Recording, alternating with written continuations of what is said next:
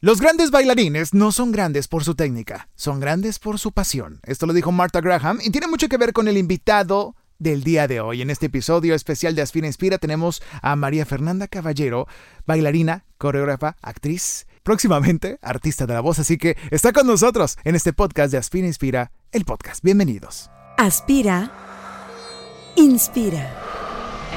Un podcast para aspirar y respirar. Bienvenidos los creativos, los artistas, los emprendedores, los creadores, los que utilizan más el hemisferio derecho, los que hacen y luego deshacen, los que se equivocan y vuelven a empezar. El podcast que tienes que escuchar si no sabes qué estudiar, qué curso tomar, qué proyecto emprender, qué afición comenzar. El podcast de Inspiral.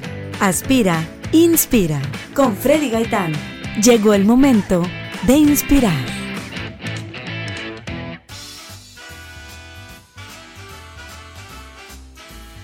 Así como lo escuchaste, ya está con nosotros María Fernanda Caballero. ¿Cómo estás, María Fernanda? Oye, te comprometí. Eh, Bienvenida. ¿Cómo estás? Muy bien, ¿y tú? Bien, te comprometí porque hace rato me dijiste que estabas muy... eh, tenías ganas de, de adentrarte al mundo de la voz, de la locución y todo eso, porque eres actriz. Y yo creo que puedes trabajar en cualquier lado eh, por medio de tu interpretación, pero a lo mejor no lo habías explorado dentro de la locución. Sí, Pero ya. ya, entrando aquí, Aquí. dije, wow. ya vas a ser locutora. No, este es un campo de trabajo para todos y bueno, para ya hemos tenido varios locutores, te, eh, escuchen varios episodios de este podcast, pero hoy tenemos a una dama, una gran, gran eh, profesional del mundo del baile, de la coreografía, del mundo de, de- del teatro de Broadway, por supuesto, porque has podido participar en varias puestas en escenas muy importantes y estamos muy felices de que estés aquí, María Fernanda. ¿Cómo te podemos decir? Mafer, María Fernanda, Fernanda. ¿Cómo te- Fernanda. Fernanda. Sí. Fernanda me dicen Caballero. De, muchas- de muchas formas. Me dicen Fernanda Roja, Mafer, Marifer. Me dicen de muchas formas. Ok, pero, pero ¿cómo te gusta más, Fernanda? Fernanda está bien. Ok, Fernanda, pues ¿cómo te sientes? Estás, estás aquí en Monterrey, porque sabemos que vienes de una estadía en México y estás pasando por Monterrey ahorita en estos tiempos de pandemia y pues no sabemos qué sigue después, ¿verdad? Sí, Como buen artista eres trotamundos. sí, exactamente. Has estado en muchos lados mucho tiempo, Sí. desde muy chiquita, según tengo, según lo que leí por ahí. sí. Este, pero bueno, defínenos un poquito, platícanos un, un poquito, Fernanda, de cómo empezó tu carrera, cómo empezó todo esto, de co- por qué el baile, por qué decidiste todo esto. Por ahí leí que, que tu hermana se fue por otra, por otro lado, por otro mundo que es El boxeo. el boxeo, que es un deporte y pues Sí. qué raro, ¿no? O sea, no me imagino a tu mamá que de decir de que, ah, ¿qué onda con esto, no? Al O sea, contrario, al contrario. No, mi mamá fue, pues, obviamente, parte principal de que nosotros nos dedicáramos a lo que amamos. Ajá. este por siempre darnos darnos el, el, per- el permiso primero que nada y la libertad de, de escoger eh, como tú lo como tú lo acabas de decir una, una pasión y lo dijo Marta Graham Sí, este más que un trabajo no exactamente. entonces eh, pues sí mi hermana se dedica al boxeo eh, primero hizo box profesionalmente llegó hasta campeona nacional campeona de guantes de oro etcétera etcétera y ahorita Wow. Sí y ahorita se pasó del otro lado del escritorio y es este manager de boxeadores ¿Cómo? vive en Europa sí ¿Y, te- y fuma puros de casualidad, ¿no? Pues no, es que es el, no, no el fuma. cliché, el estereotipo que nos da la tele y, la- el cine, ¿no? Pero qué interesante todo lo que dices. Sí. Y tú te fuiste por el otro lado. Yo me fui por el arte, sí, este. ¿Ballet? digo, No.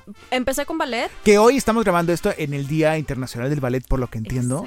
Qué interesante eso, ¿no? Sí.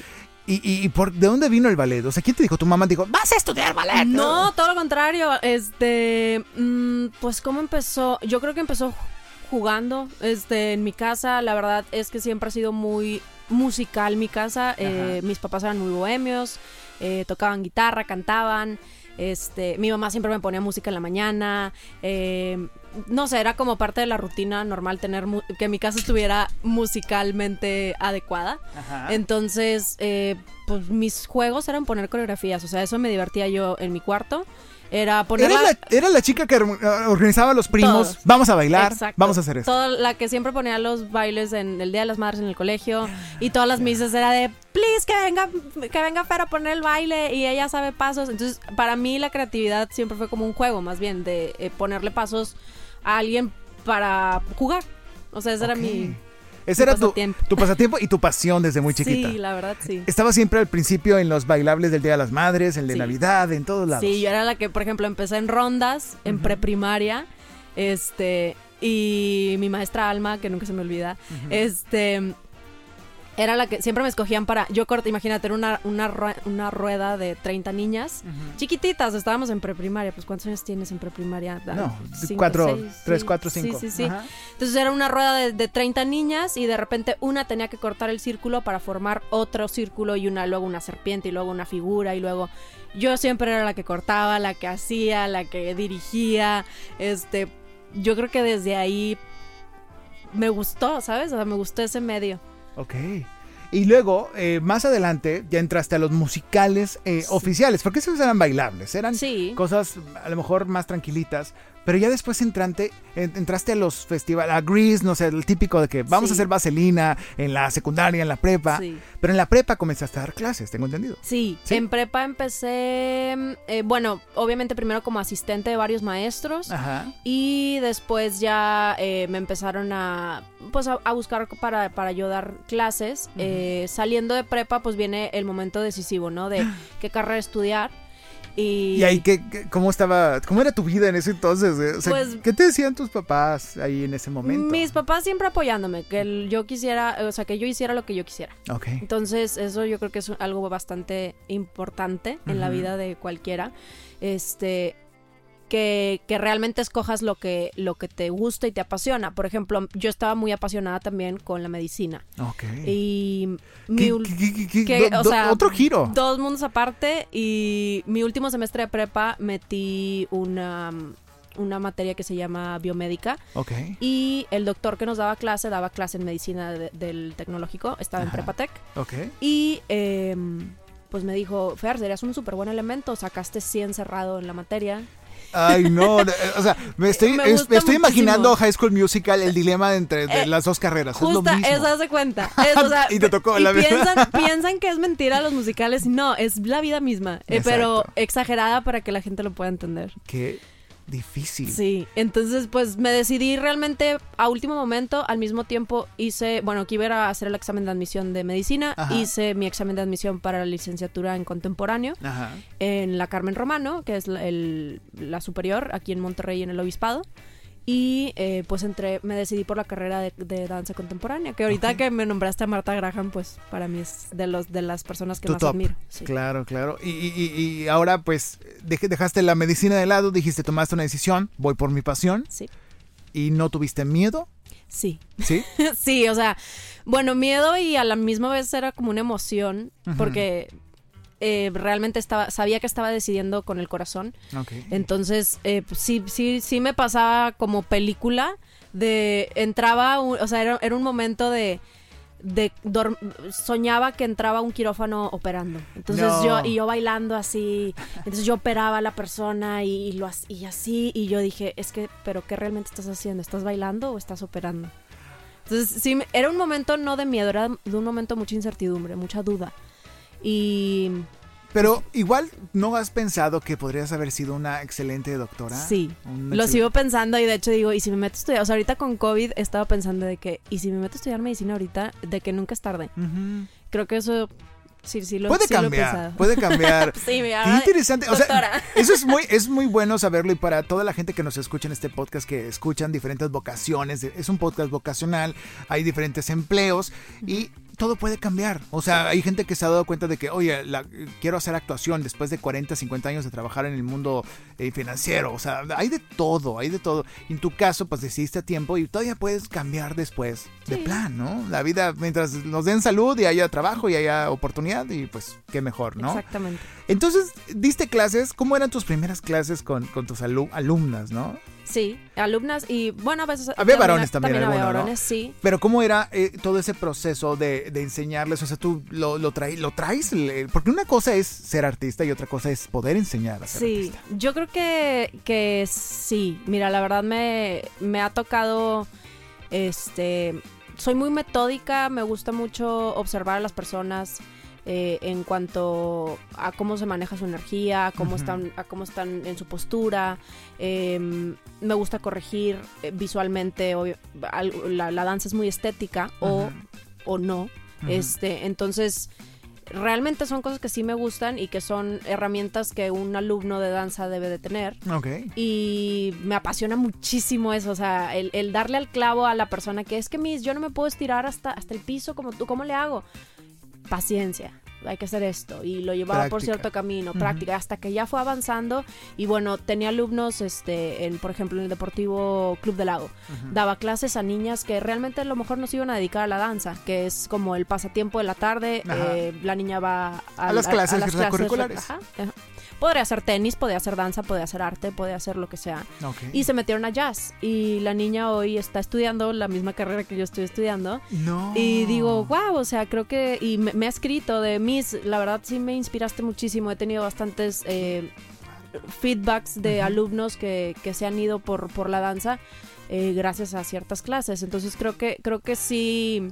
Va más allá de, de solo ser maestra, eso sí es, sí es mi pasión realmente hacer que, que mejoren como personas y después como bailarines. ¿No te pasa que, que, que quieres enseñar lo que a lo mejor a, a ti te hubiera gustado que te enseñaran a tu corta edad o no? Pues, pues no, re- realmente ca- casi siempre todos mis maestros obtuve eh, todo lo positivo y lo echaba a mi morral sin pensarlo. Era como todo lo positivo, vámonos. ¿Y qué aprendiste de este maestro? Súper bien. Entonces todo lo bueno es lo, lo que yo voy eh, mezclando dentro también con mi, con mi propio criterio, ¿verdad? Claro, claro. Entonces, Ok. sí, no, eh, realmente tuve, tuve muy buenos maestros, muy estrictos, que sí, obviamente no los cambio por nada. No me hubiera gustado que no fueran igual de estrictos a como yo soy. Ok. Este, y pues así es esto, así es la danza. Digo, creo que así es cualquier carrera, la disciplina y, y la todo. constancia es, es todo.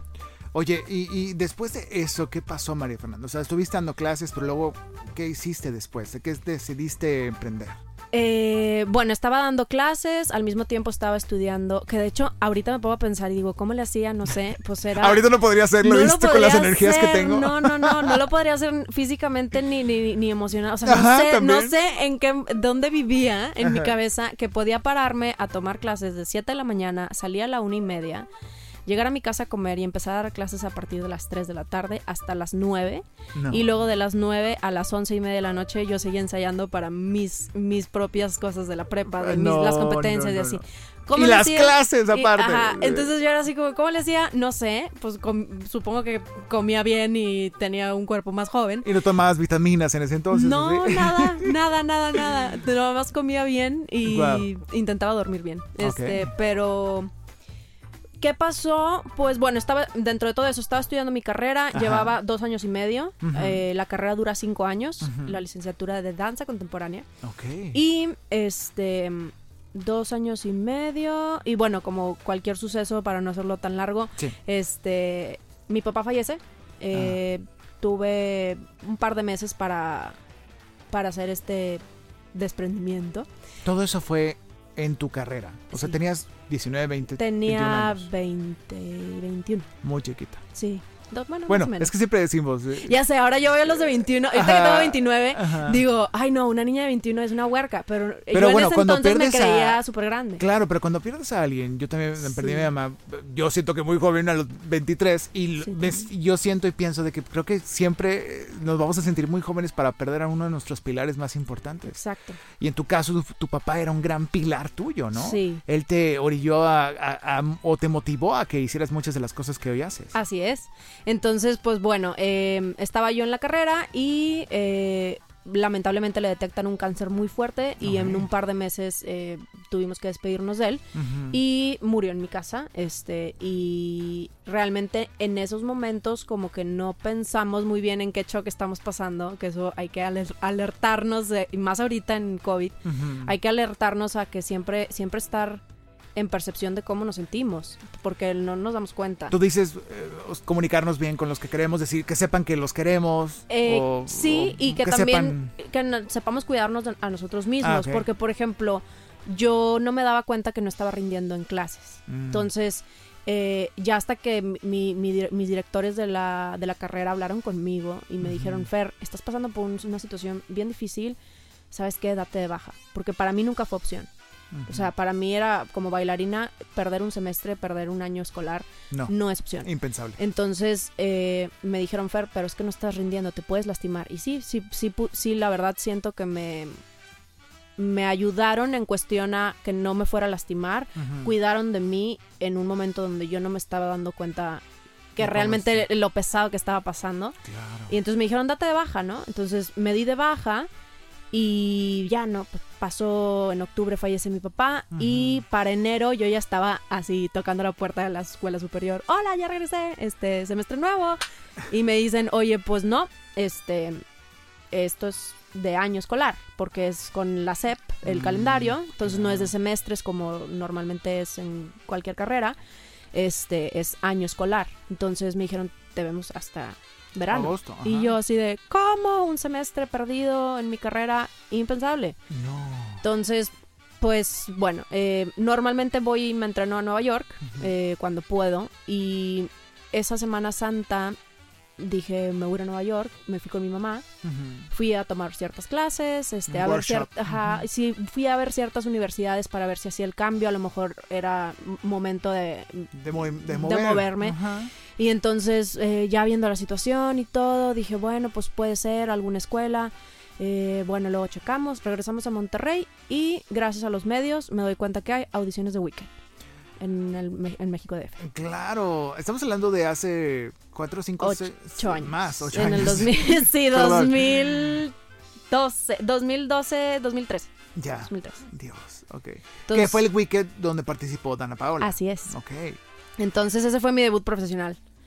Ah, fuiste a un casting. Sí. ¿Cómo fue tu primer casting grande? Big eso Leagues. es, eso es de que, wow, eso es cambio, o sea, cambio de vida completamente y eso es Eh, vivir ¿Son el duros? sueño. ¿Son duros esos castings o no? O sea, tienes que esperar mucho tiempo. A ver, cuéntanos, ilústranos, dinos, Mira. para los que no sabemos cómo es un casting de Broadway, dinos, por favor. Mira, un casting de Broadway en México es, eh, primero que nada, eh, presentarte a la convocatoria. Entonces, la convocatoria viene eh, para cantantes o bailarines o dependiendo la obra que se vaya a hacer. Ok. Por ejemplo, en este caso hablaré de Wicked. Eh, Wicked necesitaban obviamente a los personajes principales, que eran las brujas y varios personajes secundarios, y obviamente un cast de em, ensamble que cante, ¿no? Porque ahí todos los, todos los bailarines tienen que cantar. Tú lo hiciste. Sí. Ok. Entonces, em, pues es irte a formar a las filas de Ocesa. Ajá. Eh, los castings en México que hago así el mention de Claudia Romero, que es una excelente, deberías invitarla. sí, Este, la vamos es, a invitar. es ex- excelente, es la, yo creo que de las mejores em, para hacer castings en México. en mi Directoras de casting, Sí, wow. directoras de casting, es buenísima.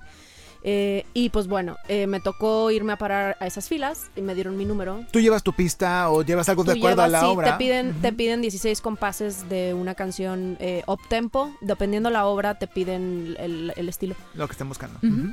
Ok. Y yo llevé mi, mi canción que tenía, de hecho, casualmente preparada para la escuela a la que me iba a cambiar a Nueva York. Entonces, sin querer queriendo, ya Wow. estaba como medio preparada, pero al mismo tiempo no, ¿no? O sea, pasé Ajá. igual que todo el Sí, mundo sí. filtros.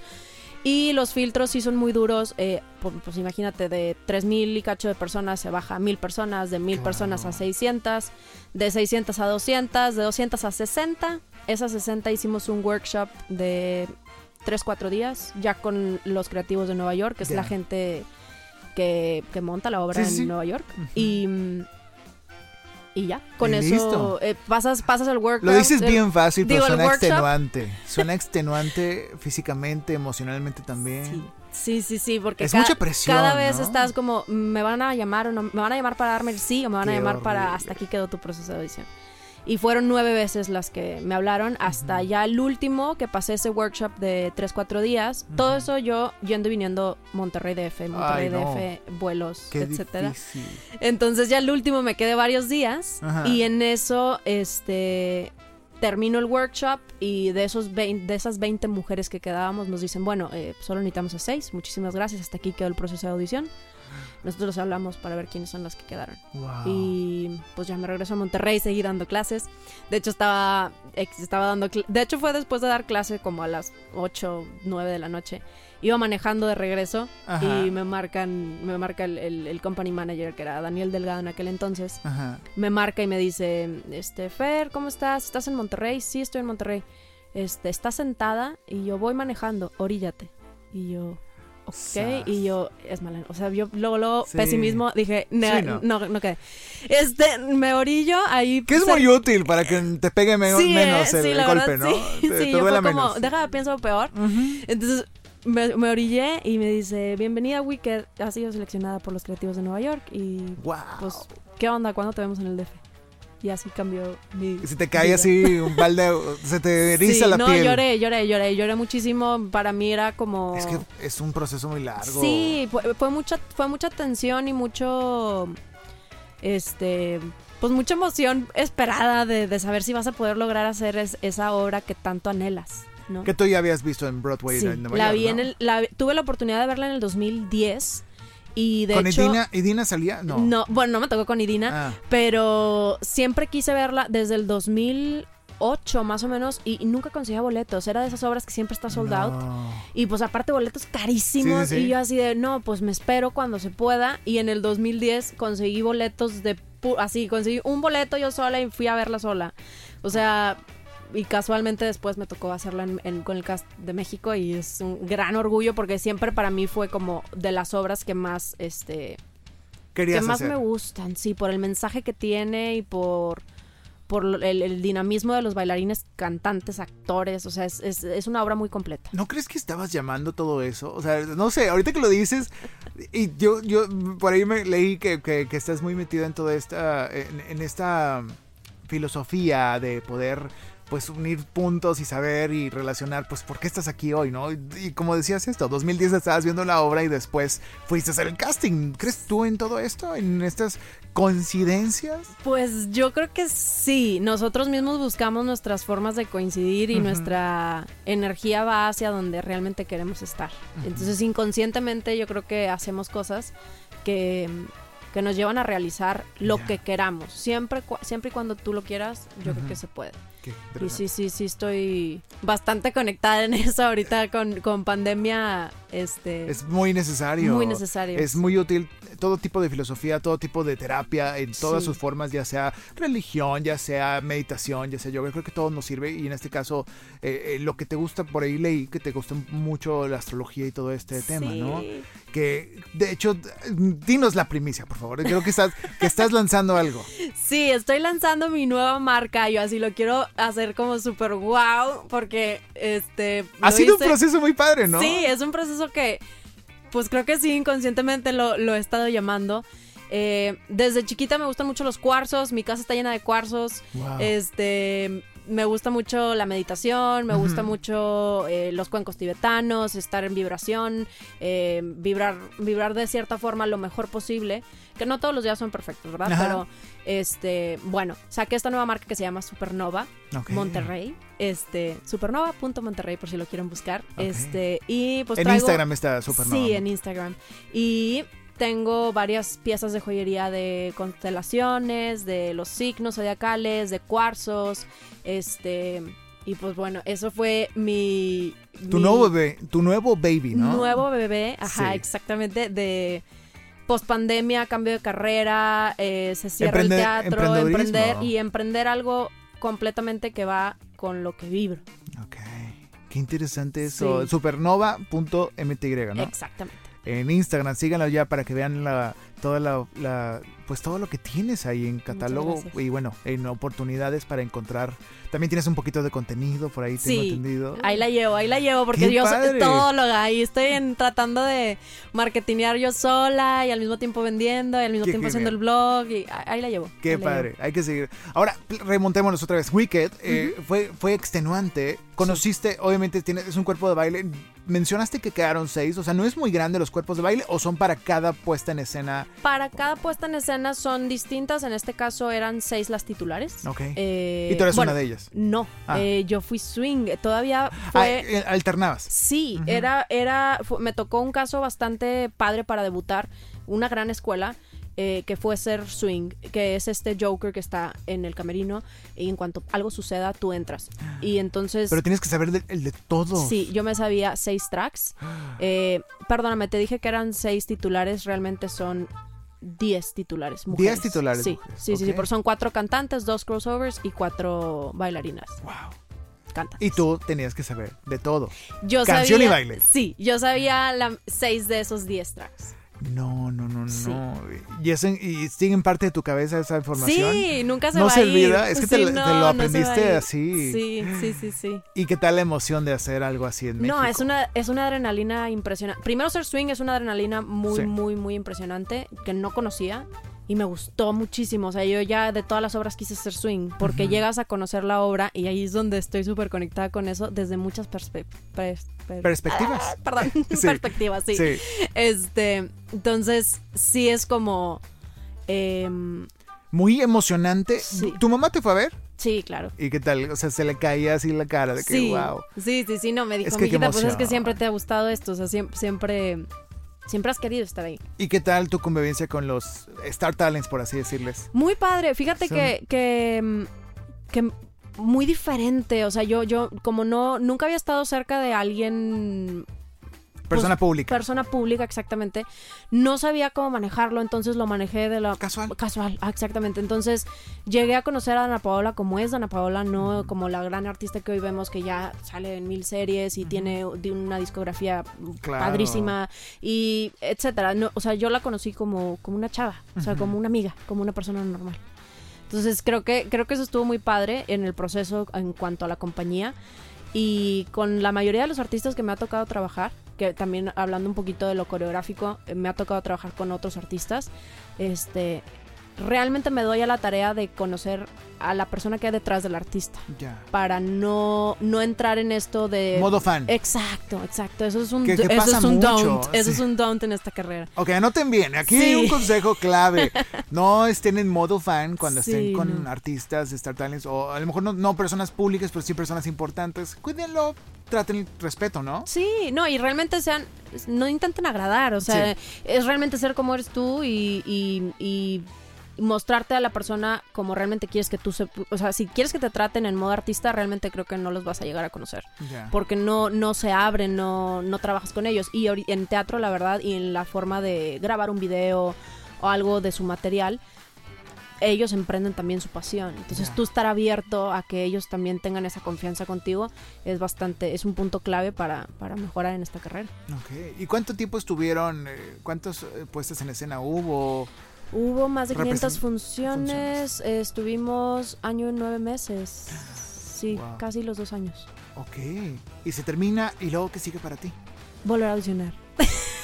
Eso es lo más Ah, difícil si, de si esta tuvieras carrera. un libro sería y volví a aud- audicionar. Sí, se llama- o se sea, haz de cuenta que re- estás, en, estás en el top de tu carrera, estás en la obra que siempre deseaste, estás con artistas, estás con la- el, el teatro lleno, la venta de boletos va increíble y de repente, ¡pum!, se acaba la obra porque así es. No la- es un bajonzón así de que, este... Sí, un poco. Y la verdad es la incertidumbre otra vez de qué sigue. De, Ya. eh, ahora en qué, obra sigue, qué obra van a volver a traer aquí. O sea, qué obra van a poner ahora para yo ir a audicionar. Wow.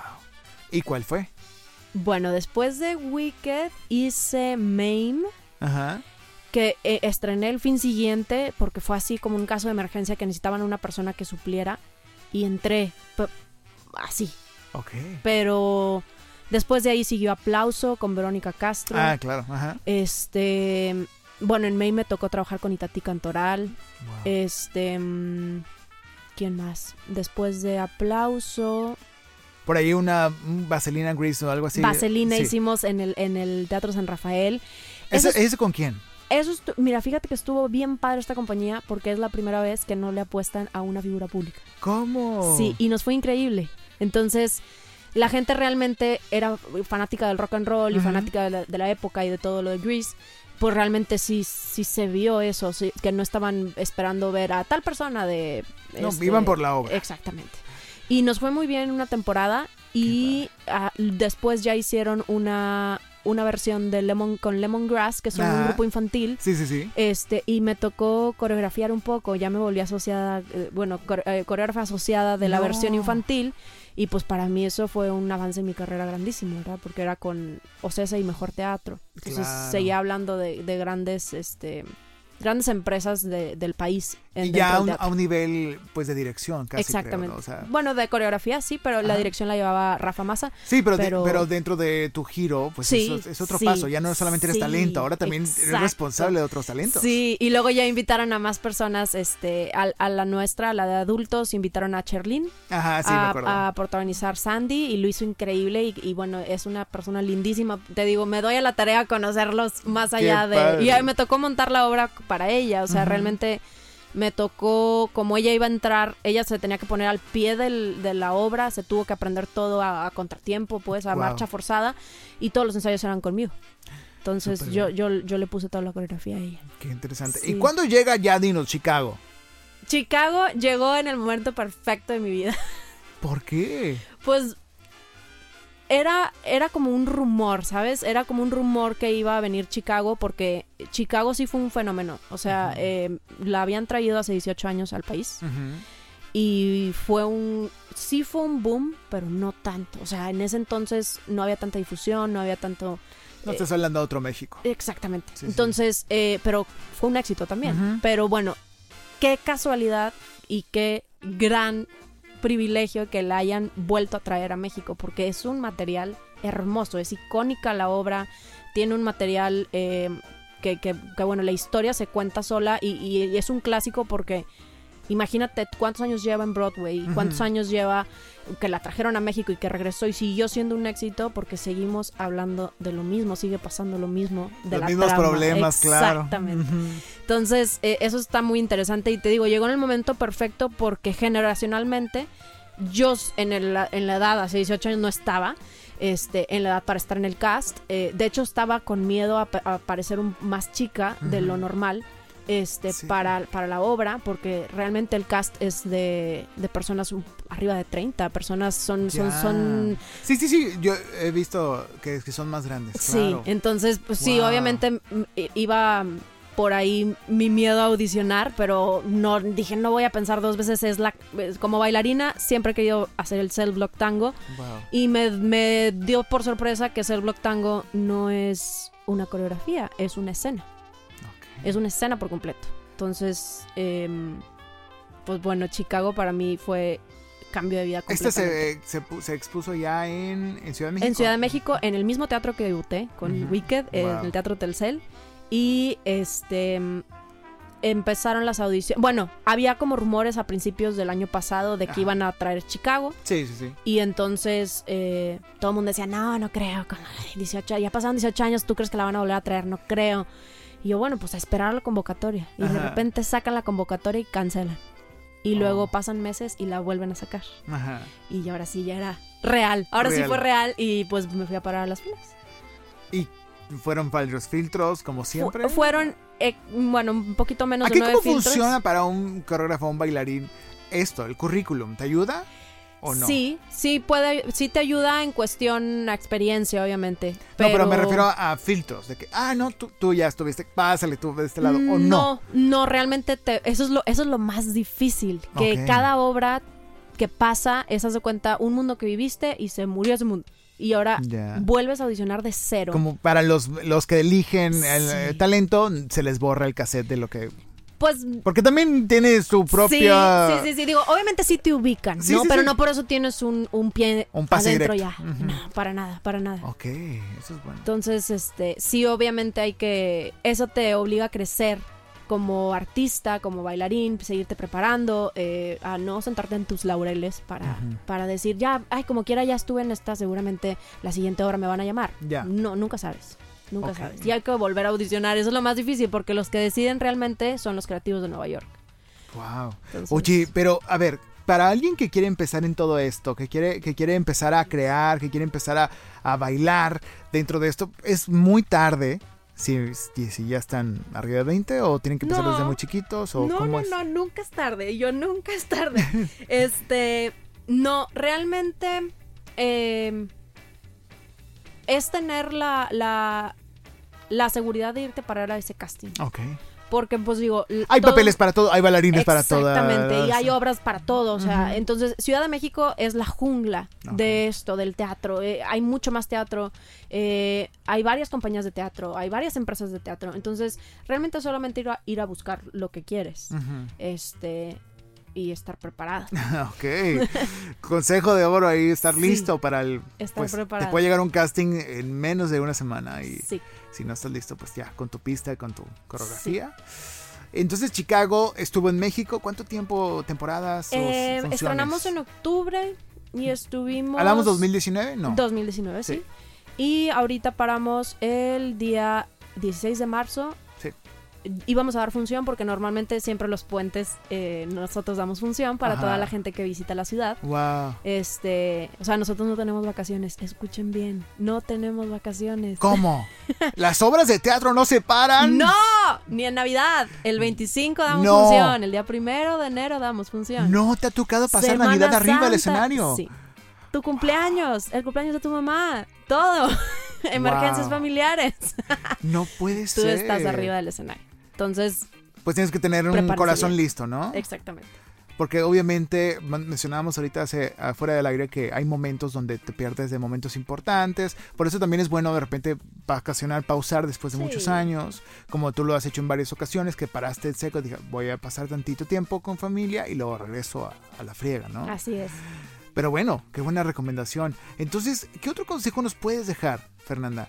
Para toda la gente que quiere, a, a la gente que está escuchando esto, que dice, pues yo ya tengo 30, hay papeles para todos, hay práctica, hay academias, hay formas de Sí, aprender. hay mil formas de aprender. Hay mil, mil, mil maneras de llegar. Este, la cuestión, yo creo que es como artista siempre buscar em, tu propia identidad. Nunca, nunca estar como, como, ah, yo quiero ser como tal persona. Porque somos únicos y repetibles. Entonces, hay que buscar tu identidad eh, primero, ma- más allá de, la, como, como digo, no nada más tu, tu figura como artista, sino como tu persona. Ya. Tenerlo súper claro y decir, ¿sabes qué? Es que no, sí me gusta cantar, me gusta bailar, me gusta actuar. Y buscar clases y, y quitar, quitarnos ese miedo a, a- a realizar algo nuevo, porque como tú lo mencionaste ahorita, hay gente que est- está estudiando administración, pero tiene una vocación realmente por cantar y por tocar guitarra y... Oye, ¿por qué no, ¿por qué no te metes a clases? Hazlo, ve, hazlo, o sea, que hazlo como hobby si quieres. Y a lo mejor de ahí puede salir algo, nunca sabes. Y en lo que se te permita, porque también eh, tenemos esta idea muy romántica, Fernanda, no sé qué opinas, de mucha gente que dice, salte, tira la empresa, aviéntate. Y sí, si, si te da la oportunidad y tienes un ahorrito o tienes forma de subsistir, adelante. O no, trata de complementar. Pero la mayoría de las veces que decimos ese mensaje, lo decimos a gente que a lo mejor no está dejando de hacerlo porque no tiene tiempo o, o no tiene algo, sino más bien porque se cierra o se obstaculiza solo, ¿no? Exactamente. Que nos pasa mucho el autosabotaje. Au- No sé si a ti te ha pasado que te, te autosaboteas Sí, en algo, ¿no? de mil maneras, este, sí, sí, de mil maneras, este, y hay que evitarlo. Evit- identificarlo y evitarlo. Sí, identificarlo es, lo, Ujú. es lo principal. Ok. Y bueno, ¿qué sigue para ti ahora, Fernanda? Pues bueno, ahorita estoy aquí en Monterrey. ¿Emprendiste? Emprendí un nuevo negocio, Wow. este, que va muy ad hoc a mis creencias Qué padre. y me emociona muchísimo. Y pues bueno, con Chicago aún no tenemos noticias de algún regreso, entonces eh, pues realmente ya me mudé. Ok. Pero si se... re- ponle tú, m- escenarios mágicos, ¿no? En un año, en dos años, hay tranquilidad, hay más restricción. Obviamente no va a ser lo mismo siempre, pero puede regresar la obra. Podría pasar. Si llega a pasar, pues bueno, tú estarás lista. Sí, para ver si... si llega una obra que, o sea, si no es Chicago, o llega una obra que realmente haya, que, que realmente yo la haya tenido en mente como para hacerla, la voy y la hago. Porque, porque sí, sí es mucho sacrificio, es una carrera de mucho sacrificio y no quiero que, que, a- a- al contrario, no los quiero desalentar. Es, es, es una carrera que hay que ser realistas y que es de muchos sacrificios. Te Sí. pierdes de, de mucho, mucho tiempo familiar, de mucho tiempo de calidad, de mucho tiempo para ti. Viéndolo fríamente. Viéndolo fríamente, exactamente. No vas a estar en Navidad, no vas a estar en Año Nuevo, no vas a estar en cumpleaños. eh, suceden emergencias familiares, suceden cuestiones de hospitales, suceden cuestiones de lo que comúnmente nos pasa a los humanos. Sí, sí, sí. Y, y el The Show Must Go On es Las ventajas y las ventajas qué tal son? Y ¿Cu- las son? ventajas es lo más bonito, es lo más cañón. Es que es un punto de comparación incomparable. ¿Por qué? Porque te llena, te llena o sea, para mí nunca fue un trabajo. Ok. O sea, dar función para mí era de, neta, ¿me van a pagar? wow. O sea, yo, yo me, yo me lo estoy pasando bomba, voy a hablar súper de feña. Yo me la estoy pasando padrísimo, estoy bailando, estoy cantando, estoy actuando, estoy con el vestuario, mi, mi vestuario favorito, el que siempre quise. Wow. Estoy con mi micrófono, salgo, tomo agua, regreso, vuelvo, sigo. ¿Y neta me van a pagar? O sea, te lo estás pasando genial. Sí. O sea, para mí Wow. nunca fue un trabajo, realmente me apasiona muchísimo. Y eso sí, va- o sea, si te gusta el teatro, do it. Y aquí en Monterrey hay mucha gente que Sí. le gusta el teatro, muchísima. Y mucha gente que sí. apoya y que crea Sí. organizaciones y hay teatro en corto y hay Exacto. teatro también de todos los Micro- presupuestos. ajá, microteatro Ajá. y Todos los producciones, a lo mejor, sí, o sea, si nos vamos a un nivel de la capital, pues a lo mejor no, no sería... Lo más cercano sería Teló, por ejemplo. Puede aquí. ser, sí, sí, sí. Ajá. Entonces, po- po- a lo mejor son producciones que no compran todos los derechos Ajá. y son producciones un poco más chicas, pero no por eso son, son, Son malos, son Al buenos. contrario, hay que apoyar eso y yo siempre lo he dicho y allá en el DF lo digo, que, que mm, aquí en Monterrey hay que implementar a que la gente vaya al teatro por cultura, que no vaya, que no vayamos porque, ah, es que sale mi prima, voy a ir a ver a mi Mm, prima, o sale la hija de mi comadre, tengo que ir a ver a la hija de mi comadre. No, es hoy en vez de ir al cine, me voy a ver la cartelera de teatro, no sé quién salga, voy a ir. Wow. Eso, eso, ¿para qué? Para que empiece a subir un poquito el, el- el- el- La afluencia, la a, los, a los teatros y haya más oportunidad de crear más. Exactamente. Yo espero, espero, yo así ya comprometiéndome aquí públicamente, Sí.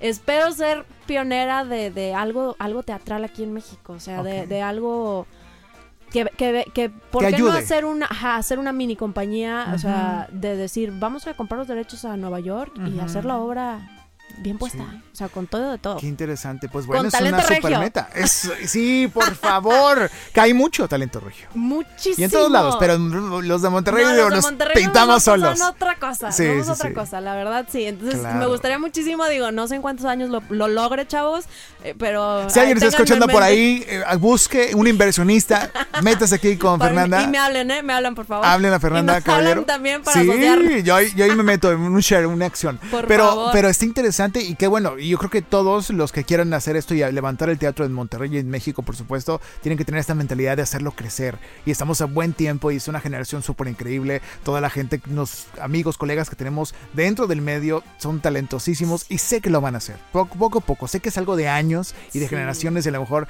Dios quiera a nuestros hijos o a los hijos de nuestros hijos les va a tocar el fruto de todo tu trabajo y tu esfuerzo que estás haciendo ahorita, pero hay que esperarlo con Claro. mucha emoción. Oye, Fernanda, siempre antes de irnos le preguntamos a los invitados que nos receten algo, que nos den una receta de algún libro, una obra de teatro, un disco, un podcast, una película, una serie, algo que te haya inspirado, que digas, "Uh, esto me latió y te lo quiero recetar. Ok. Este... Te agarré en curva. Sí, me agarraste en curva porque aparte son como 80 cosas. No, no, puede ser lo que sea. O sea, uno de esas cosas. No, no, no importa. Puede ser cualquier producto artístico, mediático, que digas, este documental, esta peli, este libro, este artista, sigue este artista. Ese me inspiró. Mira, hay un libro que me inspiró muchísimo, que lo leí hace un par de años, que se llama El Poder de la Hora, que me imagino que mucha gente lo ha leído hace un par de años.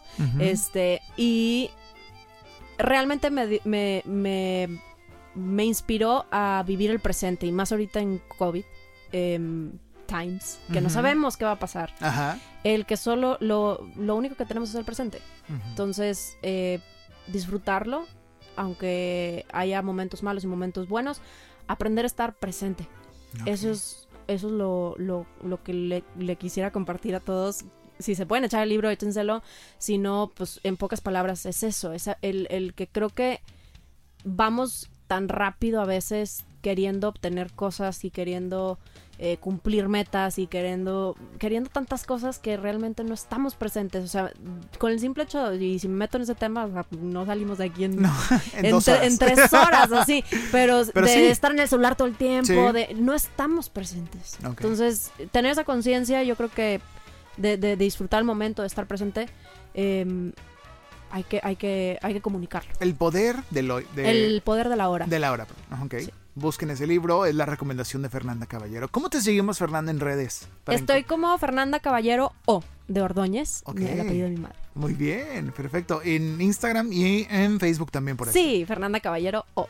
Perfecto. Sigan a Fernanda Caballero. Gracias, Fernanda, por esta plática, esta experiencia. Esperémonos en la última y en algún otro momento que podamos platicar contigo, ya a lo mejor en cinco años, seis años, a ver qué, qué has hecho entonces. Qué interesante. Pues bueno, será un gusto recibirte. Esta es tu casa. Gracias por todo, Fernanda Caballero. Muchísimas gracias a ti por la invitación y por el espacio. Gracias a todos los que nos están escuchando. Gracias, Freddy. Gracias a ti, gracias a ti que estás escuchando este podcast Aspira Inspira. Recuerda que este es el podcast vocacional por excelencia para toda la gente que está buscando qué camino empezar a recorrer, qué curso tomar, qué taller comenzar o qué proyecto emprender. Este es el podcast vocacional por experiencia. Aspira Inspira. Yo soy Freddy Gaitán. Nos escuchamos en un próximo capítulo. Hasta la próxima. Acabas de terminar un episodio más del podcast Aspira, Inspira, el podcast para creativos, para creativos o de los que quieren serlo. Escucha los demás episodios en Spotify y Apple Podcast. Esta es una producción de Freddy Gaitán en Inspiral México. Visita www.inspiral.com.mx.